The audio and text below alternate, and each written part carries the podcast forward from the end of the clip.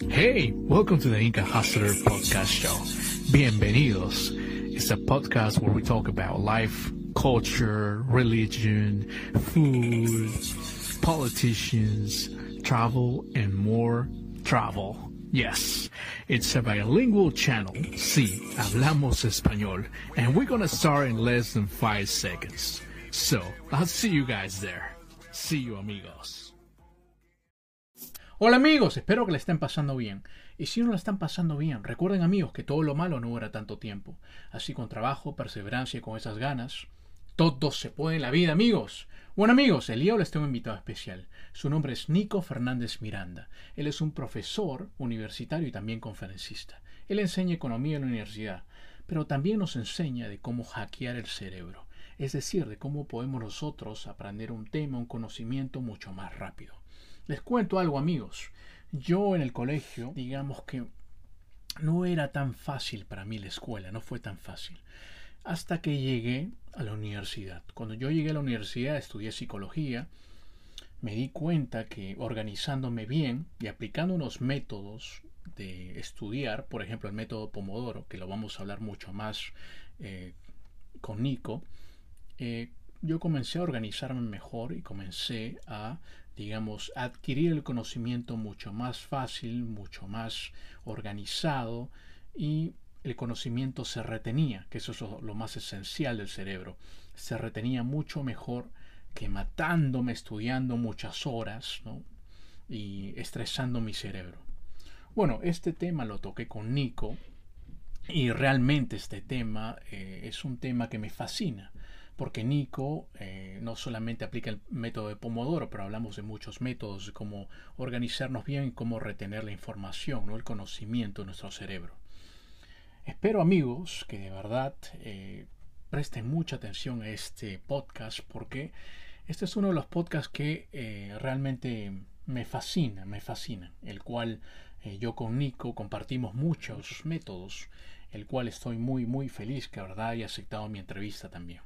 Bueno amigos, y también para recordarles que estamos en Spotify como Inca Hustler Podcast, donde también vamos a hablar de diferentes temas, no solamente temas de psicología, pero también sobre viajes y muchos temas más. Y también, la última, es que también tenemos en vivos una o dos veces por semana. Una o dos veces por semana, el cual también hablo de distintos temas. Bueno, no hay que hacerle mucho esperar a Nico y hay que darle la bienvenida. Bienvenido Nico al programa, bienvenido Nico, bienvenido. Hola Nico, ¿cómo estás? Hola Inca, ¿cómo estás? Un gusto saludarte. No, el gusto es mío, de verdad. El gusto es mío. Sé que estás en el mundo de neurociencia, ¿no? Te gusta saber eh, mucho sobre el cerebro, ¿no? Y eres un, realmente una persona en la cual yo he estado viendo tu canal de YouTube, en tu canal de YouTube que me, me llamó mucho la atención y es por eso que te he invitado, porque aparte soy un apasionado de la neurociencia y soy un apasionado porque estudié también psicología y de verdad me da mucho gusto que estés en mi programa, Nicolás. Bueno, Inter, el gusto es mío. Gracias por darme la oportunidad de poder compartir lo que me gusta, lo que me apasiona con vos, que seguramente compartimos mucho de lo que vamos a hablar ahora. Y nada, soy un libro abierto, así que preguntame, charlemos sobre lo que vos quieras. Sí, sí, me había una vez muchas gracias, de verdad. Nico, antes de empezar sobre la neurociencia, antes de empezar todo esto, Quería saber un poquito de ti. ¿Dónde has crecido? ¿Cuál ha sido tu ciudad? ¿Puedes hablarnos un poquito de ti? ¿Y cómo eras de niño? Bien, yo soy jujeño, yo soy argentino. Pero por ahí, viste, cuando uno dice argentino, se ubica automáticamente en Buenos Aires. Y yo vivo en Jujuy, que está muy lejos de Buenos Aires, que está dos horas y diez minutos en vuelo. Y está Jujuy, está justo en la esquina superior izquierda de la Argentina, en debajo de Bolivia y a la derecha de Chile. Es un lugar muy, muy, muy lindo. Y es un lugar muy tranquilo para ir. Realmente tuve mucha suerte de, vivir acá. Y me hice toda mi, infancia acá, mi secundaria acá, mi carrera universitaria acá. Y recién cuando terminé la universidad a los 23 años, hice un doctorado que aún estoy terminando en Buenos Aires. E hice después un posgrado ahí en, en Estados Unidos, puntualmente en California. Y también me, me fascinó. Entonces eres de Jujuy, digamos el norte de Argentina. El norte de Argentina. Si voy a Jujuy, te van a salir unos paisajes hermosos. Sí, sí, sí, tenía planes para ir a Jujuy hace un buen tiempo atrás. Y de verdad, yo debo de ir a Jujuy porque he visto las maravillas de la naturaleza ahí en, Jujuy, definitivamente. Y en fin, toda Argentina en general, que tiene una naturaleza muy bella. bueno, cuando venga me va a tener que avisar. No, sí, sí, por supuesto. Eh, mira, yo sé que desde muy niño, de repente también tú estás también inclinado en la neurociencia, en la psicología, o cómo así se te inició ese, ese, digamos, esas cosquillas para estudiar un poquito sobre la mente. Y en realidad fue un combo de muchas cosas. Primero, vengo de un entorno en el cual toda mi familia está muy metida en la docencia. Mi mamá es profesora, mi papá era profesor, mi hermana es licenciada en ciencia de educación. Y es como que la docencia siempre fue siempre formó parte de mi vida, pero hubo algunos hitos que me marcaron. Primero, cuando tenía 10 años, estaba cursando la carrera, no cursando la carrera, estaba haciendo la primaria y me iba muy mal en matemática, muy, muy mal. Este, tan, era bastante flojo, la verdad.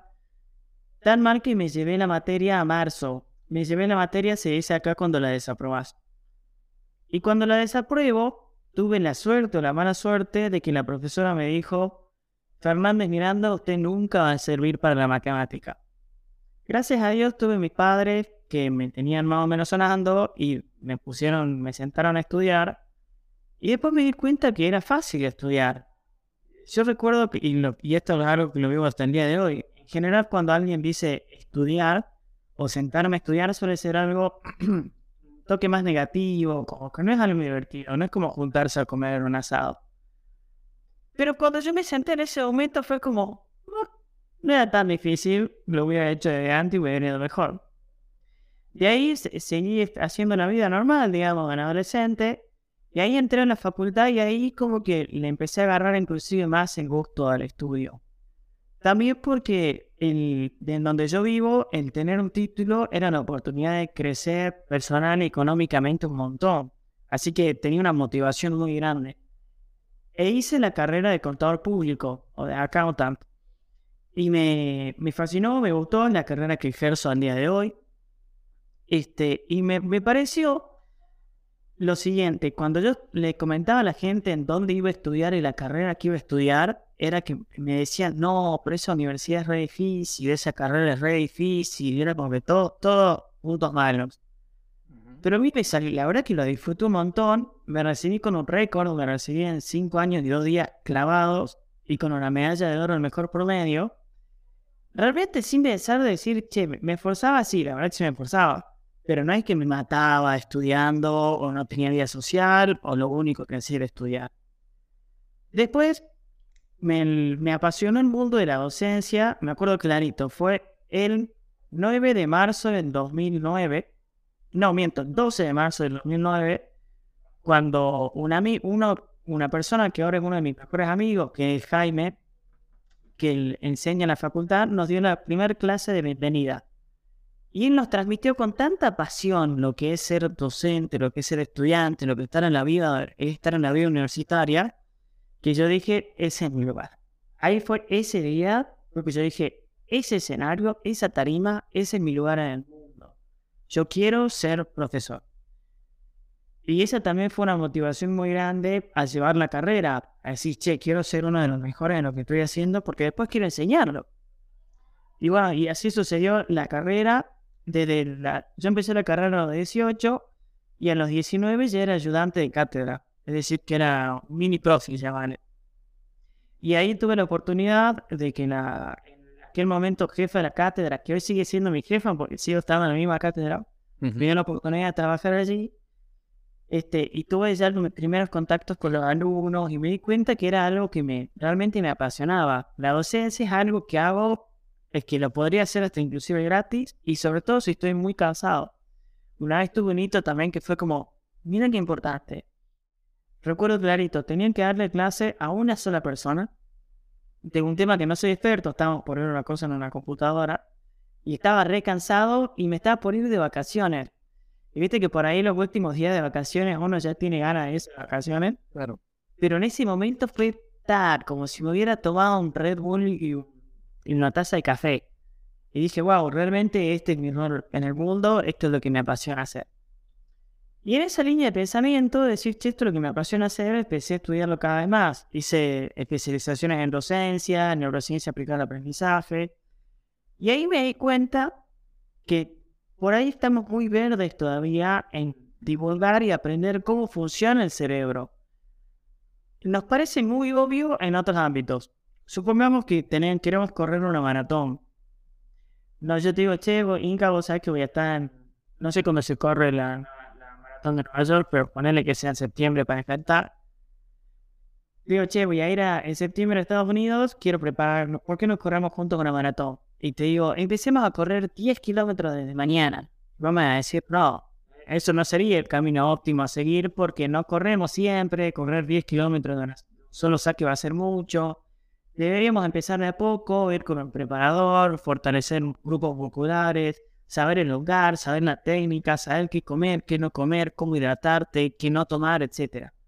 Cuando lo ponemos en términos de deporte nos parece obvio, pero cuando lo ponemos en términos de aprendizaje no. Lo mismo pasa, por ejemplo, si estudiamos cuál fue el récord olímpico en levantamiento de pesas en sentadilla. En 1921, una persona levantó 180 kilos en sentadillas y ese fue el récord mundial. Hoy el récord mundial está en 580 casi que se triplicó. Y uno se pone a pensar, ¿qué cambió en el medio? Lo que cambió fue que hay ciencia aplicada en deporte. Te dicen, bueno, vas a tener que fortalecer no solo los cuádriceps, sino también el hombro, sino también los lumbares. Y son todas cosas que a nosotros nos parecen obvias. Pero no así si hablamos de aprendizaje. Cuando hablamos de aprendizaje, yo supongamos que quiero decirte, mira, soy, quiero rendir el examen para ser abogado en septiembre. Y sería, y digo, voy a estudiar ocho horas por día de acá hasta septiembre. Y me parece lógico, es como que, uh, buenísimo. No, esa no es la forma para hacerlo. De la misma forma no hay la mejor forma para hacerlo. Correr 10 kilómetros por día para llegar a correr los 42-100, que es una maratón. Estudiar 8 horas quemándome las pestañas por día, no hay la mejor forma de aprender. ¿Qué nos enseña eso? La neurociencia. La neurociencia te explica cómo funciona la memoria, la atención, la capacidad de comunicarse, cómo interpreto yo la información, si soy más visual, más auditivo, y un montón de mitos y creencias que teníamos desde antes de que era estudiar, ya están cambiando. Todavía queda un gran, gran, gran, gran camino a recorrer. Pero ya hay cosas que nos parecen obvias, o al menos que a mí me parecen obvias, y siento que por ahí mi, mi rol en, Instagram, en YouTube, que ya que estamos, repito, que me sigan en todos lados, estoy como Nico Fernández Miranda. Mi misión es decir, bueno, y no, la forma no correcta de hacerlo es sentarte ocho horas, levantarte re contra cansado, y la forma correcta es esta. E ir mostrándote que en realidad encima la forma correcta es más fácil. Es mucho más fácil, más divertida, menos cansadora y es como que decir, buenísimo, soy mucho más efectivo en la mitad de tiempo. Y por ahí no es, el hecho no es estudiar o aprobar una materia, es lograr el sueño que vos tengas. En mi caso fue lograr el sueño de ser docente. Para otro puede ser lograr el sueño de ser o lo que sea. Va mucho más allá de una nota. Y eso fue lo que me motivó. Dando clases en la Facultad de Ciencias Económicas, poniendo al, al storytelling, cuando yo estaba dando clases, veía que había chicos que acá donde yo vivo somos pocos y nos conocemos mucho, que yo sabía que se estaban esforzando, los veía que le ponían muchas ganas, pero después les iba mal. Y yo decía, bueno, pero ¿qué ocurre ahí? ¿Por qué esta persona que evidentemente se está esforzando le está yendo mal? Y resulta ser que estaba, se estaba esforzando, pero estaba haciendo las cosas mal. Y ahí fue que se me prendió una lamparita y dije, mi línea de pensamiento fue esta. Si yo soy la misma persona que te toma un examen y decide si aprobaste o no, si yo te, enseño cómo estudiar, probablemente tenga la autoridad para hacerlo y me prestes atención. Y así nació, así nació Instagram y, lo, como mi Instagram y lo que comunico en YouTube. Y bueno, gracias a Dios, realmente la vida me, me sonrió. Instagram creció un montón, YouTube está creciendo a un ritmo bastante lindo. Y sobre todo la gente me, da un feedback muy positivo, diciendo, mira, lo que me enseñaste por ahí no lo sabía, no lo consideraba obvio, y me recibió para recibirme, para estudiar o para aprender. Muy interesante. Pero tengo esta pregunta. tú dijiste que tu método de aprendizaje desde que empezaste a estudiar cambiaste. ¿Qué cambiaste exactamente tú? Que tú te recuerdas en esos años. Clave, que por ahí es un ejemplo ultra mega básico, pero tiene un impacto o una contribución marginal, ya que los dos estudiamos economía, altísima, que es simplemente hacerlo con tiempo. Y el hacerlo con tiempo no es una cuestión de, bueno, estar tranquilo, o bueno, tener más tiempo para tomar mate, no. El hacerlo con tiempo implica a que a nuestro cerebro le estamos dando más tiempo para que se formen las conexiones sinápticas. Sucede lo siguiente.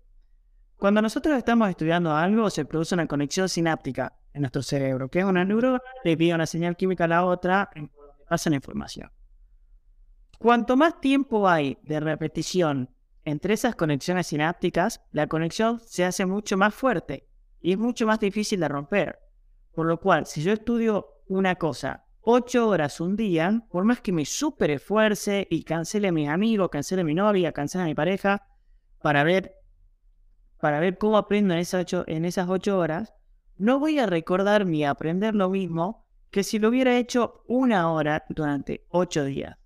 Cuando era chico, esto a los 10 años, esto fue bastante intuitivo, dije, che, bueno, no quiero que me vuelva a pasar esto, porque también me recastigaron mis padres porque soy esa prueba matemática. Bien hecho. Me, no quiero volver a pasar esto, simplemente voy a estudiarlo con tiempo. Algo tan fácil como, che, al final de cada clase, repasar un poco, dedicarle una hora de tu vida, que son 4, el 4%, y ya está. Por eso por ahí es algo que me motiva mucho decir, es fácil. No hay que levantarse a las 3 de la mañana, meterte una tina con hielo y tomar un vaso de vinagre. Es realmente mucho más fácil de lo que pensaba. También como nos estresamos un poco, ¿no? Eso es lo que pasa. E inclusive cuando hacen las cosas mal, cuando por ejemplo tenés que rendir un viernes y estudias todo el jueves a la noche, lógicamente tenés inseguridad. Tenés inseguridad de, che, me acordaré el concepto, me saldrá bien, me pondré en blanco. En cambio, cuando vos ya venís estudiando con tiempo, con tiempo fácil, bien dormido, bien comido, con tu amigo, disfrutando de tu vida, cuando llegue el examen, es un camino de rosas. A mí me acuerdo que a mí me encantaban los exámenes, porque era mi momento de decir, uy, ahora voy a probar lo que sé. Este, y ya sabía que había estudiado. Por ahí no me sacaba 10, me sacaba, no sé, la nota que me haya sacado, pero yo sabía que había estudiado y sabía que sabía. Y eso hacía, y eso se notaba. Cuando estaba entrando un examen oral, yo como profe lo veo también, te das cuenta del toque cuando el alumno sabe y cuando no. Y como yo me había tomado, tenía la suerte de haber estudiado con tiempo, este, mis conexiones sinápticas estaban re duras. El profesor me preguntaba algo y yo a toque me daba cuenta. Pero no ni ahí porque sea inteligente o por nada, ¿eh? simplemente porque lo hice con tiempo. Mi inteligencia fue decir, che, bueno, lo voy a agarrar con tiempo, algo tan fácil como eso. Después me di cuenta, después, ah, después estudié que esto de agarrarlo con tiempo, tiene alguien lo estudió, que es Hernán Ebbinghaus, perdón, que se llama repetición espaciada. La repetición, lo que estudió él, que es la curva del olvido, nos enseña que si yo, Inca, te enseño algo, te enseño, bueno, vos ya lo sabéis, pero supongamos que te enseño los factores que condicionan la demanda, vos mañana te lo vas a olvidar. No porque tu cerebro sea malo, sino porque así funciona el cerebro. Claro. Pero si te lo enseño mañana, durante un rato, te lo, repasamos en una semana, después en otra, y después en otra, te lo vas a acordar. Eso fue lo que estudió él. Fue esto, él se utilizó a él, mismo como, como sujeto de estudio y fue estudiando cuánto se acordaba o olvidaba de las cosas y veía que casi el 90% de todo lo que nosotros incorporamos se olvida a las 24 horas. Pero si lo vas repasando, ese olvido va disminuyendo cada vez más. Y eso era lo que yo intuitivamente hacía en ese momento. Entonces das espacio, claro, y también coordinas con el tiempo, lo entiendo. Claro, tal cual es. Agarrarlo con tiempo, lo cual encima te deja espacio para una vida mucho más tranquila. Claro, claro, y así no te estresas tanto, claro, aparte, ¿no? Uno diría, no, no, pero solamente estudia una hora, no, me voy a meter tres, cuatro horas, ¿no? Entonces, como, como algunos también eh, no creen tanto este método, porque dicen, no, solamente voy a estudiar una hora, no, pero ¿qué es eso? Tengo un examen el próximo mes, tengo que estudiar todo, todo ocho horas. Algunos Claro, por ahí depende de la materia, depende tu día, capaz que no es una hora, capaz que una hora y media, dos. Pero por ahí tendemos a despreciar el resultado de pequeños esfuerzos sostenidos. Si vos estudias una sola hora todos los días, ya es un montón. Hay una regla matemática que lo hace muy fácil de ver. 1,00. O sea, 1 elevado a la 365, que son los días del año, es 1. No tiene ningún cambio. 1 por 1, 1. 1,01. Es decir, un 1% de esfuerzo. Nada, ¿no? Un esfuerzo que capaz que ni lo sentís. Elevado a la 365 es 37,7. Un montón. Y ahí viene la, la, belleza de este método. Es decir, no hay que hacer un gran cambio, no es que tener que cambiar de, un día para, para, el otro y cambiar toda tu vida, sino bueno, anda empezando con pequeñitas cosas. Cuando te des vuelta y mires para atrás, vas a ver que vas a haber subido una colina muy, muy alta. Y eso es lo que más me gusta apreciar en mi vida y comunicar a los demás, que no, realmente no es difícil. Sí, también tocas un punto importante, ¿no? El estudiar también a montón, muchas horas, ¿no? Eso hace también que no retengas ¿no? la información completa y la memoria también como que se estresa y no puede captar toda esa información. ¿A quién no le pasó estar leyendo un libro mm. y estar viendo, estar leyendo y decir, ay, no, no leí? Leí, viste tres veces la página y de vuelta, no, no leí.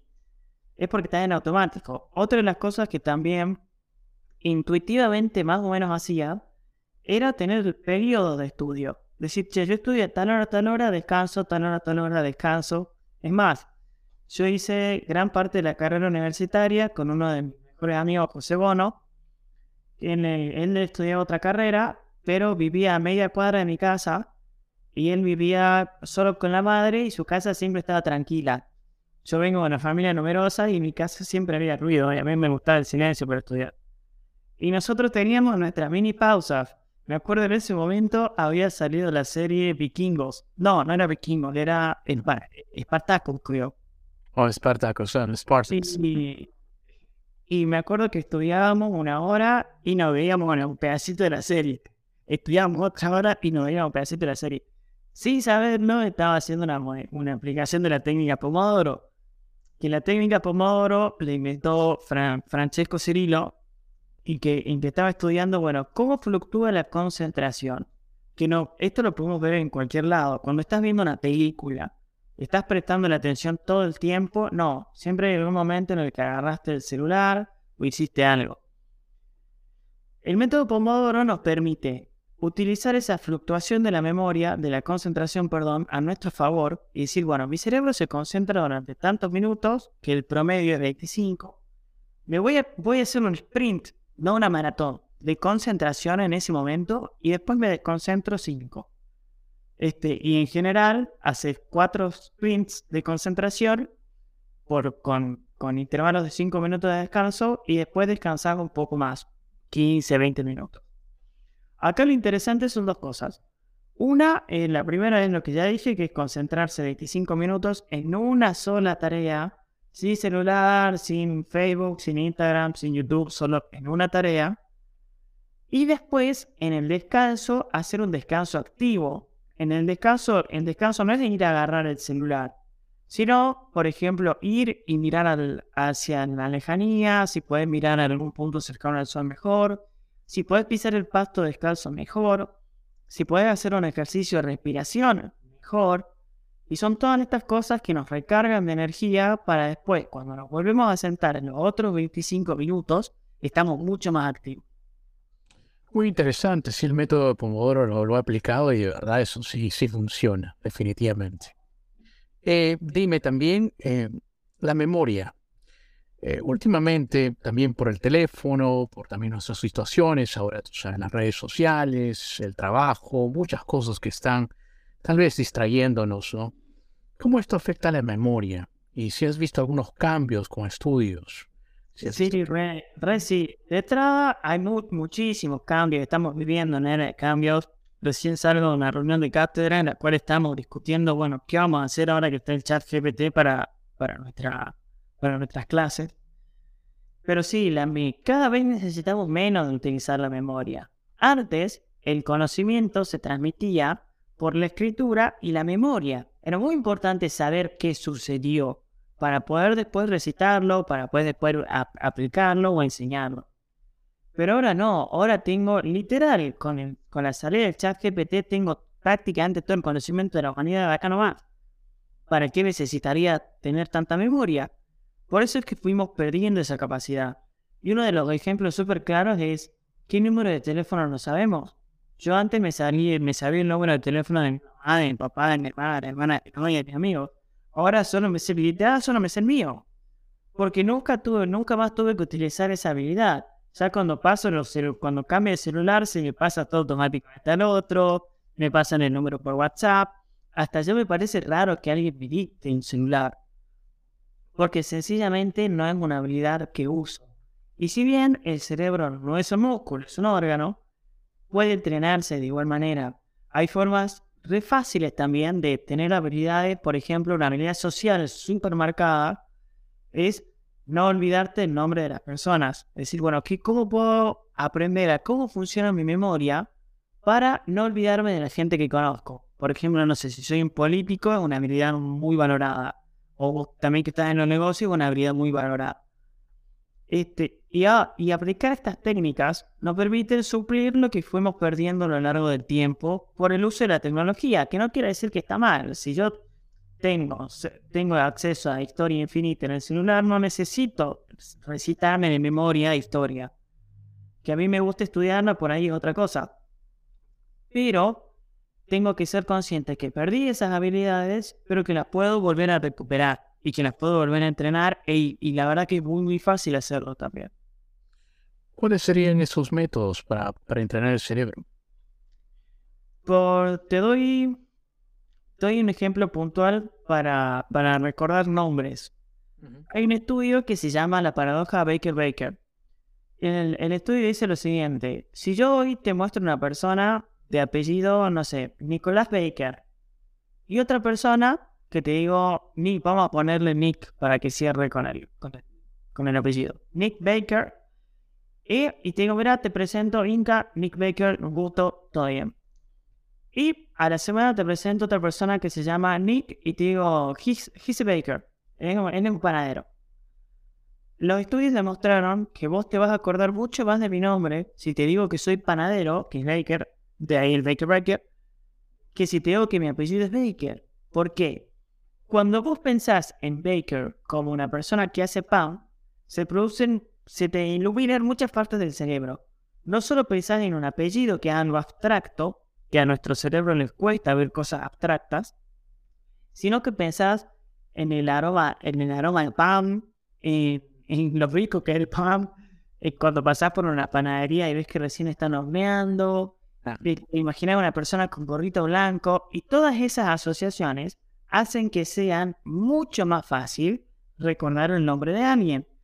Yo lo estuve aplicando hace poco con nombres de autores. En general, como me gusta leer mucho, realmente no le prestaba atención a los autores y después quería decir, ay, ¿quién dijo esto? Y no me acordaba.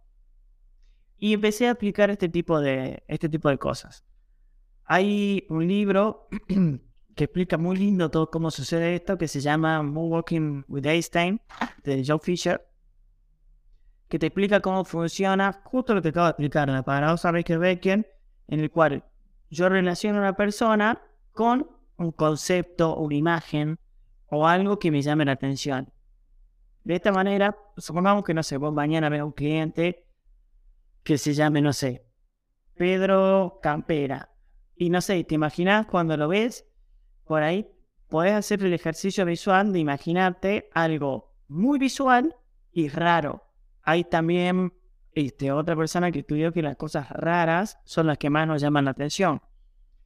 Si vos te ponerle a Pedro Campera, te imaginas que es Pedro Picapiedra, que está grandote, trabado y que encima está desnudo y solo tiene una campera, eso es mucho más fácil que simplemente acordarte Pedro Campera. Y de esa manera te lo vas a acordar mucho mejor al nombre. Mm, muy interesante, sí, relacionar el nombre con otras cosas y también, claro, y eso relacionarlo, y eso también te puede hacer acordar mucho más rápido, porque relaciones otras cosas, no relaciones definitivamente el nombre solamente. relaciones otras cosas más. Exactamente. Sí. Sí, escucho. Mira, tocaste un punto importante aquí también. Nombraste, eh, nombraste chat GPT o chat GPT en español. Dime ahora, tú eres profesor, ¿no? Y me imagino que también eh, hay muchos beneficios, sí, sobre, sobre el chat GPT. Y creo que también es buscar el balance a esto, como lo estás diciendo, ¿no? Buscando el balance entre la tecnología, que tampoco es malo, ¿no? Y como también dijiste también, no tampoco memorizar todo, ¿no? Porque ya si está todo escrito, por ejemplo, un libro, totalmente no vas a descifrarlo totalmente. Pero dime, ¿también no crees que a veces, si está todo en la mano, toda la información prácticamente está en la mano, eh, a veces las personas y también muchos críticos de ChatGPT dicen que prácticamente no vamos a utilizar mucho el cerebro, porque si ChatGPT nos tiene las respuestas, vamos a ser muy flojo para agilizar ese músculo que tenemos. ¿Qué te opinas? Yo creo que tienen, eso tiene un muy buen punto, es lógico. Es lógico pensar en che, ¿para qué voy a pensar si se lo pregunto al chat GPT? Pero realmente es una paradoja, porque yo, yo pensaría, no pasó lo mismo con Google, no pasó lo mismo con los celulares, no pasó lo mismo con YouTube. Y sin embargo, si, estudiamos la historia de la productividad humana, estamos en una tendencia exponencialmente alta. Por lo cual yo pienso que sí, sin duda no va, si no sos consciente de eso, te va a quitar capacidad de pensamiento crítico, clave. Pero si sos consciente de que lo tenés que utilizar como una herramienta y no que la herramienta te utilice a vos, le podés sacar el jugo de maneras, sacar el jugo le decimos en Argentina aprovecharlo. Aprovecharlo de manera exponencial. Por ejemplo, no sé, quiero aprender sobre marketing digital. Y bueno, tengo al chat GPT, se lo pregunto, le digo, actúa como un asesor experto en marketing, marketing digital. Pienso hacer esto para promocionar, no sé, una almohada. ¿Qué puedo hacer? Este, y te lo enseña. Hay que aprender a utilizar la herramienta. El hecho, por ejemplo, que tengamos auto, ¿nos hizo más obesos? Sí, sin duda que sí. Pero el hecho de que tengamos auto también nos dio muchas más posibilidades también si será algo bueno o algo malo en la larga y por ahí estamos medio prematuros para decirlo. Imagínate, ChatGPT tiene la versión 4 menos de 15 días. Ni idea qué pasará realmente. No, tiene más, 16 puntualmente. Ni idea qué pasará, pero yo creo que es nuestra responsabilidad, sobre todo mía como docente, conocer la herramienta para que el alumno la sepa utilizar a su favor y no en contra. Es cierto, a la final también es como tú lo utilices. Claro. Claro, y también va a haber personas que simplemente van a querer saber respuestas y ser un poquito ociosos, pero también va a haber gente que lo va a aprovechar. Buen ejemplo el del, el del auto. Muy buen ejemplo. Gracias, Marco. Sí, sí, sí. Bueno, yo también sé que eres profesor de macroeconomía, de economía también, ¿no? Entonces, también yo me imagino que verás a muchos estudiantes, ¿no? Que te dirán, este profesor, eh, yo aplico la técnica del pomodoro, me está ayudando, sí, pero ¿qué otras técnicas puedo aplicar para tener un mejor aprendizaje mucho más rápido ya cuando estés, digamos, en un sistema universitario, ¿no? Eh, ahora que es demandante. ¿Qué otros métodos le, recomendarías a las personas? Mira, varios. De entrada, no, es un método, sino más una técnica, una forma de encararlo que es pensar en profundidad. El pensar en profundidad es, lo pongamos al tema del bebé. Si yo al bebé le doy una botella y le digo para qué sirve y le dejo que interactúe, el bebé dice, ah, mira la botella, tiro agua, es más, es más fácil tirar agua que ponérsela, empieza a interactuar, mi cerebro empieza a hacer muchas conexiones de cómo funciona eso.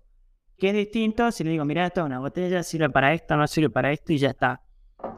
¿A qué voy? Cuando estés estudiando algo, piensa para qué sirve. Pensá para qué sirve, pensá para qué lo va a utilizar. Porque eso, aparte de que hace que las conexiones sinápticas que crees van a ser más fuertes, lo hace relevante. Y el hacerlo relevante es una condición sine qua non para estudiar. Cuando yo estoy aprendiendo cualquier cosa, mi, mi cerebro sí piensa, ¿esto me sirve para sobrevivir? ¿Me sirve para procrear? ¿Me sirve para comer? ¿Me sirve para subsistir? Si es un no, probablemente no le voy a prestar atención porque nuestro cerebro piensa en sobrevivir y en ahorrar energía. Si yo le estoy enseñando, por ejemplo, no sé, cómo hacer un flujo de fondos y no le enseño para qué le estoy enseñando eso, probablemente mi cerebro se va a distraer, porque para eso funciona. Yo lo que tengo que hacer es hacerlo relevante. Decir, mira, con esta herramienta vos vas a lograr tal independencia financiera, con esta herramienta se la vas a poder vender a tal cliente. Y si no tenés, o sea, si vos estás estudiando y no la vas a utilizar, inventate una historia. Y acá lo engancho con otra, con otra cosa más. Una de las mejores formas de recordar lo que sea es hacer algo que se llama cadena de historia creativa. ¿Qué es? Supongamos que yo tengo que recordar algo de derecho societario. Aunque hay una, en Argentina, el derecho que, que regula las LLC sería, acá se llaman SRL, tiene un artículo que explica cuándo existe una sociedad. ¿Cómo hacía yo para, para recordarlo? Me imaginaba, siendo ya un profesional, explicando en un auditorio lo que estaba por enseñar. ¿Eso qué hacía? Por un lado, que le ponga emoción. Hay una frase que se llama, lo que dice, lo que se enseña con emoción no se despega.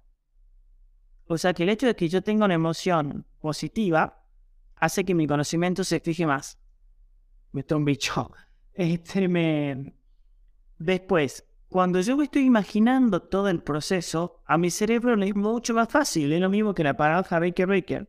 Es mucho más fácil el concepto de yo enseñando algo frente a un aula o frente a un auditorio o frente a un cliente que simplemente leyendo el libro. Y a la vez inclusive estaba aplicando la repetición espaciada porque lo hacía con tiempo. De esa manera, fácil y rápido, aprendía el concepto. Otro tip súper interesante para hacer es repasar de noche.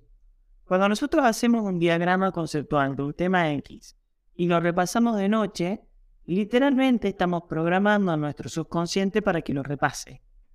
Hay un estudio súper interesante en el cual se puede ver que a la noche nuestro cerebro repasa en cámara rápida todo lo que sucedió durante el día. Seguro te habrá pasado que viste que llegaste a la noche, viste una película de terror y a la noche soñaste con eso es porque tu cerebro lo está repasando. Vamos a utilizar eso a nuestro favor. No, no es que te pongas a estudiar de noche, no es eso, sino que a la noche hagas un, tengas un, esquema visual simple. Antes de irte a dormir, lo miras tres minutos decís, ah, bueno, este era así, esto era más o menos así, mm, podría repasar esto, podría hacer esto, bueno, genial, y te vas a dormir. Inconscientemente tu cerebro refuerce esa conexión, porque repasa en cámara rápida lo que acabas de aprender. Otra forma súper copada, y que acá podríamos inclusive enganchar el chat GPT, es utilizar las flashcards. las flashcards o tarjetas de memoria nos sirven para poner en una tarjetita o una hoja o lo que sea, que tiene un concepto de un lado y la definición del otro. Y yo pues yo primero que las repaso mientras las voy haciendo.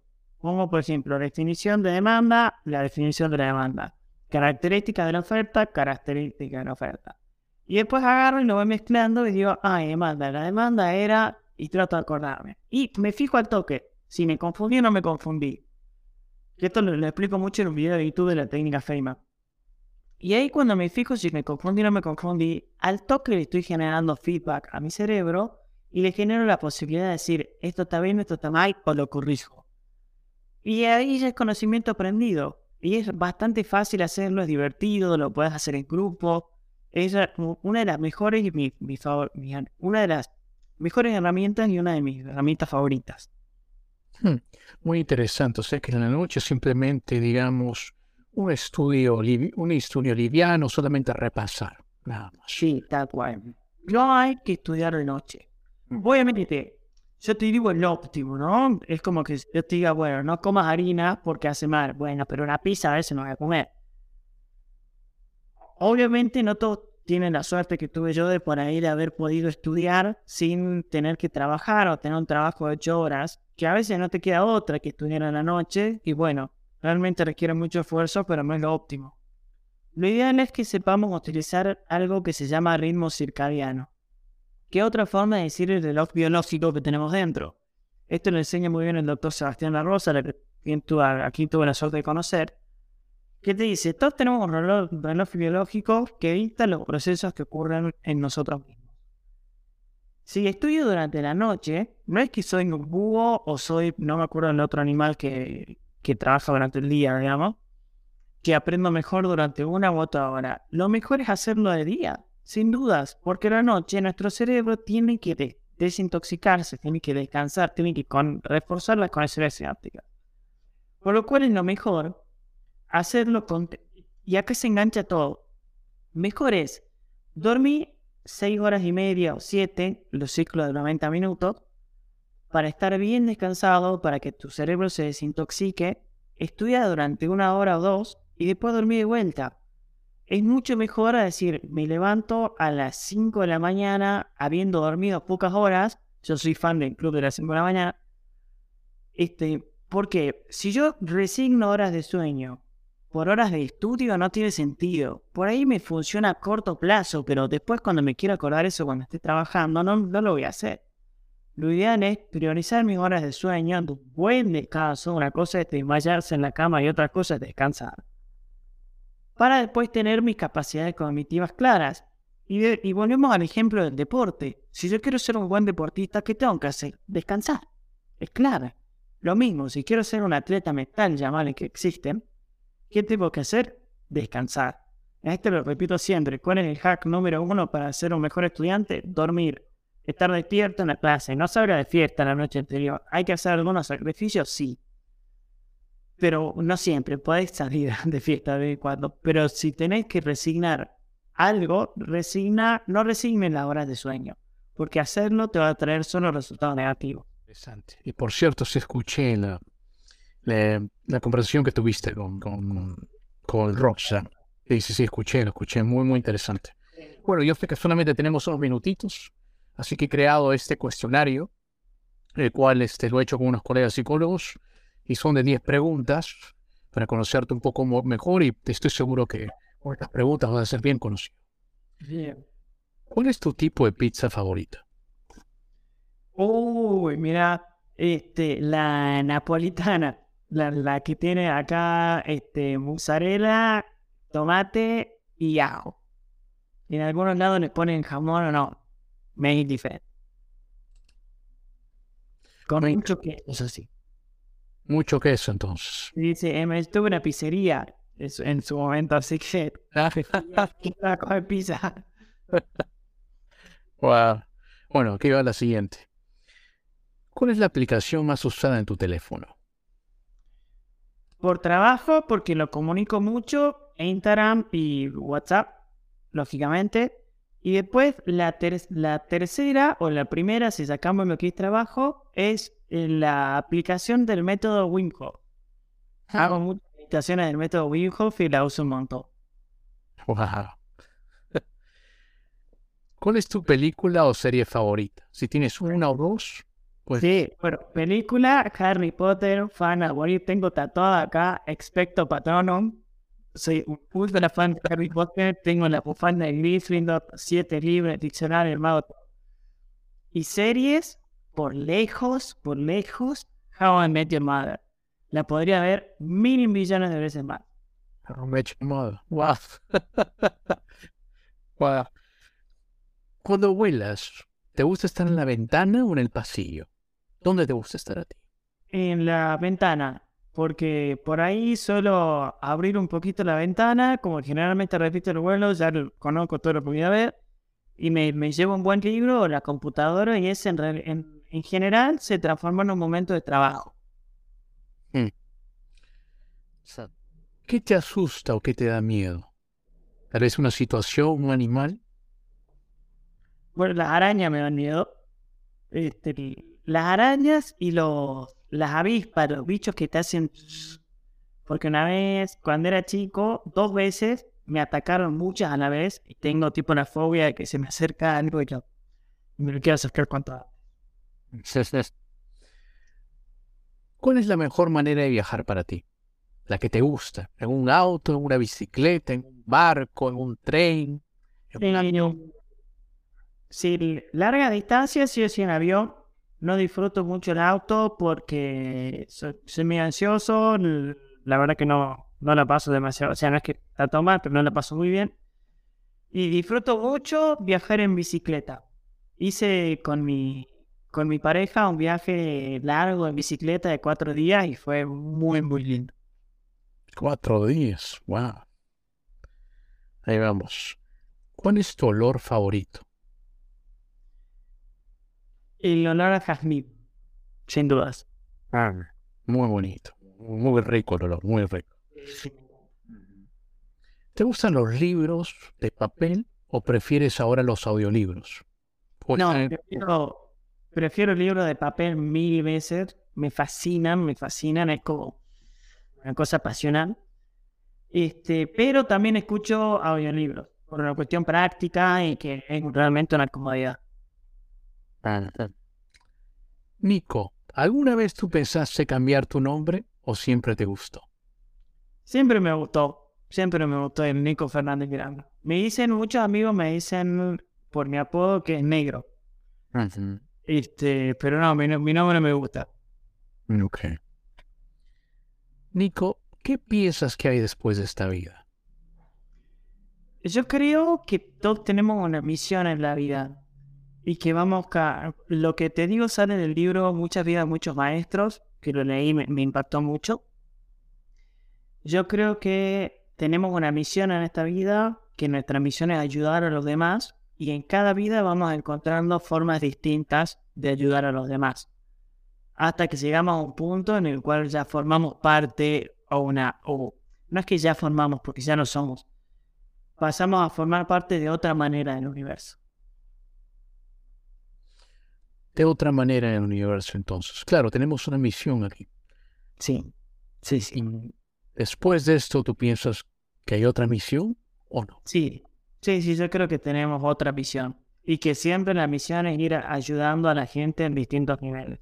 A la gente o a uno mismo o indirectamente a los demás, pero contribuyendo a la energía del universo. Interesante. Nico, ¿nos puedes contar una locura que has hecho y nunca le has contado a nadie? Una locura buena. Este, para que tengo, tengo varias. Una vez, no sé por qué, viste esa cosa que decís, ¿por qué estaba haciendo eso? En el colegio teníamos en la escuela secundaria, había un vecino que tenía unas macetas en la pared. Y no se nos ocurrió mejor idea que hacerle puntería a las macetas con unos quinotos, que es como una naranja chiquitita. Y rompió una, una ventana. Me comí un reto este, increíble. Esa, esa sería una. Por decir, ¿por qué estaba haciendo eso? Y después, no sé, locura que no le haya contado a nadie. Ca- Capaz que una o dos, si, si estaba medio pasado de copas. Este, una vez con, con unos amigos en Andorra, se me ocurrió la idea de tirar mi buzo al lago congelado, al río congelado. ¿Por qué? No lo sé. No, bueno, esa sería otra locura. Debo tener varias, igual, eso, eso está mal pensar. Bueno, gracias por compartirla. Divertida, definitivamente parece que eres divertido después de unas copas también. Tal cual. Bueno. Nico, si pudieras describir tu vida hasta el día de hoy en unas cuantas líneas, ¿cómo describirías tu vida? Desafiante, abundante, abundante, rica y muy feliz. Sí. Unas bonitas, bonitas, bonitas líneas, definitivamente. Se nota que estás viviendo tu vida muy bien. Se nota que le estás, que tienes una buena vida. Sí, la verdad que tengo mucha suerte. Bueno, acabamos con el cuestionario y estoy seguro con estas preguntas eres un poco más conocido. Te van a conocer mucho más la gente, estoy seguro que sí. Querido, me encantaron las preguntas, ¿eh? Muy, muy lindo. Creo que fue mi parte preferida. Mm, sí. Mira, yo sé que hemos hablado mucho sobre el cerebro, pero también se dice que el cerebro eh, no lo utilizamos al 100%, según dicho, y dicen que solamente utilizamos el, el 10% del cerebro. ¿Qué tú crees de esto? Bien, eso es un mito. Un mito que está recontra remil demitificado. Y te cuento de dónde nace. Por dos cosas. Uno, hay un- una persona famosa que una vez tuvo, tuvo un accidente con un fierro le atravesó la cabeza y esa persona seguía con capacidades normales. alguien dijo, ah, debe ser que solo utilizamos 10% del cerebro. Es mentira.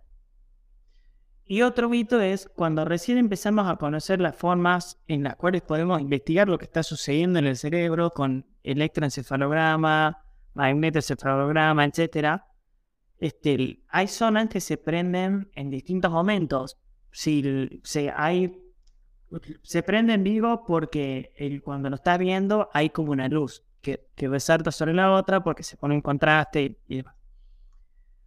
Por ejemplo, si hoy, ahora me estoy imaginando que estoy jugando al tenis, se alumbraría una parte. Si me estoy imaginando que estoy cocinando, se alumbraría otra parte. Nunca se prende hacia el 100% todo porque nunca estamos pensando en todo, ¿verdad? Claro. Ese, de ahí también nace la, la, el mito de que estamos utilizando solo un porcentaje del cerebro. En realidad lo utilizamos al 100%. Por ahí no al 100%, no utilizamos todas nuestras habilidades todo el tiempo. Yo, por ejemplo, en este momento no tengo casi ninguna actividad motora compleja aprendida. No estoy haciendo un swing de golf. Pero sí estoy utilizando, por ejemplo, el área de broca, que es un área relacionada a la habla y el lenguaje.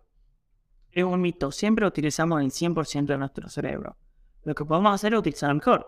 Es tener conexiones sinápticas más fuertes, alimentarlo mejor, que es súper importante, descansarlo mejor, etc.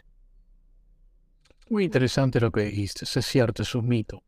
Pero algunas personas, tú sabes, no, podemos abrir el, ojo que, está ahí en otra, en otra dimensión o otra cosa. Bueno, algunos de ellos dicen eso. Mira, me ha encantado conversar contigo, pero antes no me quiero ir sin estas dos preguntitas. ¿Qué se siente ser profesor en la universidad? ¿Qué se siente ser profesor, enseñar? ¿Cómo te sientes? Para mí es, es realmente una vocación es un regalo tener esta vocación. Yo lo siento como la, bendición de poder dar el ejemplo, la bendición de poder generar un cambio que va mucho más allá de lo técnico, vamos mucho más allá si te enseño que 2 más 2 es 4. Es para mí la oportunidad de dar el ejemplo. decir, bueno, mira, esta es la forma, yo ya pasé por eso, puedes mejorar tus cosas así, así o así, ya sea en algo técnico o en algo personal. Pero para mí es la, bendición de poder dar un ejemplo y generar un cambio en gente que nunca vas a saber que lo generaste. Capaz que hubo muchos profesores que a mí inspiraron y nunca se los dije, nunca se enteraron.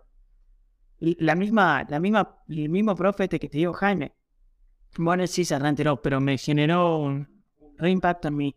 Para mí, tener esa oportunidad de trabajar de eso, que encima me pague cuando lo haría recontra gratis, y poder aportar un granito de arena en la vida de los demás, siento que es una, una bendición y es mi misión en la vida. Viste que yo te decía en la vida, esa es mi misión en la vida. Qué bonitas palabras, en verdad. Y este, definitivamente ser docente, sí, definitivamente tiene mucha admiración de mi parte y estoy seguro de muchas personas también. Sí, muchísimas gracias, de verdad, por tenerte en el programa. Me, de verdad me ha tenido, ha sido un gusto tenerte. Pero antes no me voy con esta preguntita última. Eh, ¿Qué quisieras que sepan de ti? ¿Qué quisieran que sepan de ti? Sí, sí tengo algo re importante. Este, que yo creo que todo lo que estamos hablando, todo lo que queremos hacer, lo crean, y yo lo creo, y eso es lo que me gustaría compartir, desde la abundancia de, decir, che, yo soy suficiente, yo soy bueno, el universo conmigo es bueno, tengo que generar buenas energías y voy a recibir buenas energías. Mucho de lo que yo hago, por ahí no lo comparto, pero en mi filosofía de vida, de decir, siempre quiero aportar algo, siempre quiero aportar algo, siempre quiero sumar algo a los demás. Y yo creo que el universo me devolvió muchísimo de eso. La, la frase que dice, para recibir hay que dar, para mí es recontra, remil, re cierta. Si uno vibra, vibra en abundancia, no, no en escasez, no está todo mal, las cosas escasas, no me sobra nada, sino simplemente en una vibración de agradecimiento, de abundancia. Es más, voy a cometer un acto de nudismo acá. Yo tengo tatuado la palabra gracias acá, que es la, la, la actitud que yo tengo para con la vida. Desde que entendí eso, la vida me sonrió aún más. Y ese sería un mensaje que me gustaría dejar. Qué bonito mensaje, ¿verdad? Porque es cierto. A veces hay que ser mucho más agradecidos. ¿no? Con tal solo estar bien, de salud, no creo que también se puede hacer cosas en la vida. Ser muy agradecidos. A veces como nos olvidamos. Sí. Con ser felices ya estamos haciendo Es muy cierto. Muchísimas gracias, más bien. ¿Dónde estás? ¿En qué redes sociales estás para que te puedan seguir? Estoy en Instagram y en YouTube, también en TikTok, como en todas, como Nico Fernández Miranda. Y todos nos pueden encontrar ahí. Perfecto. Todas tus redes sociales estarán abajo para que te puedan seguir. Ha sido un gusto tenerte en mi programa una vez más y muchas gracias por tu tiempo, Nico. Muchas gracias a vos, realmente estuvo muy, muy linda la charla. Las últimas 10 preguntas fueron mi parte favorita. Y lo que necesites, sabes que aquí estoy. Muchas gracias. Chao, chao. Amigos, si les gustó esta entrevista, no se olviden de compartirla y nos vemos en la próxima. Inca Hustler is out.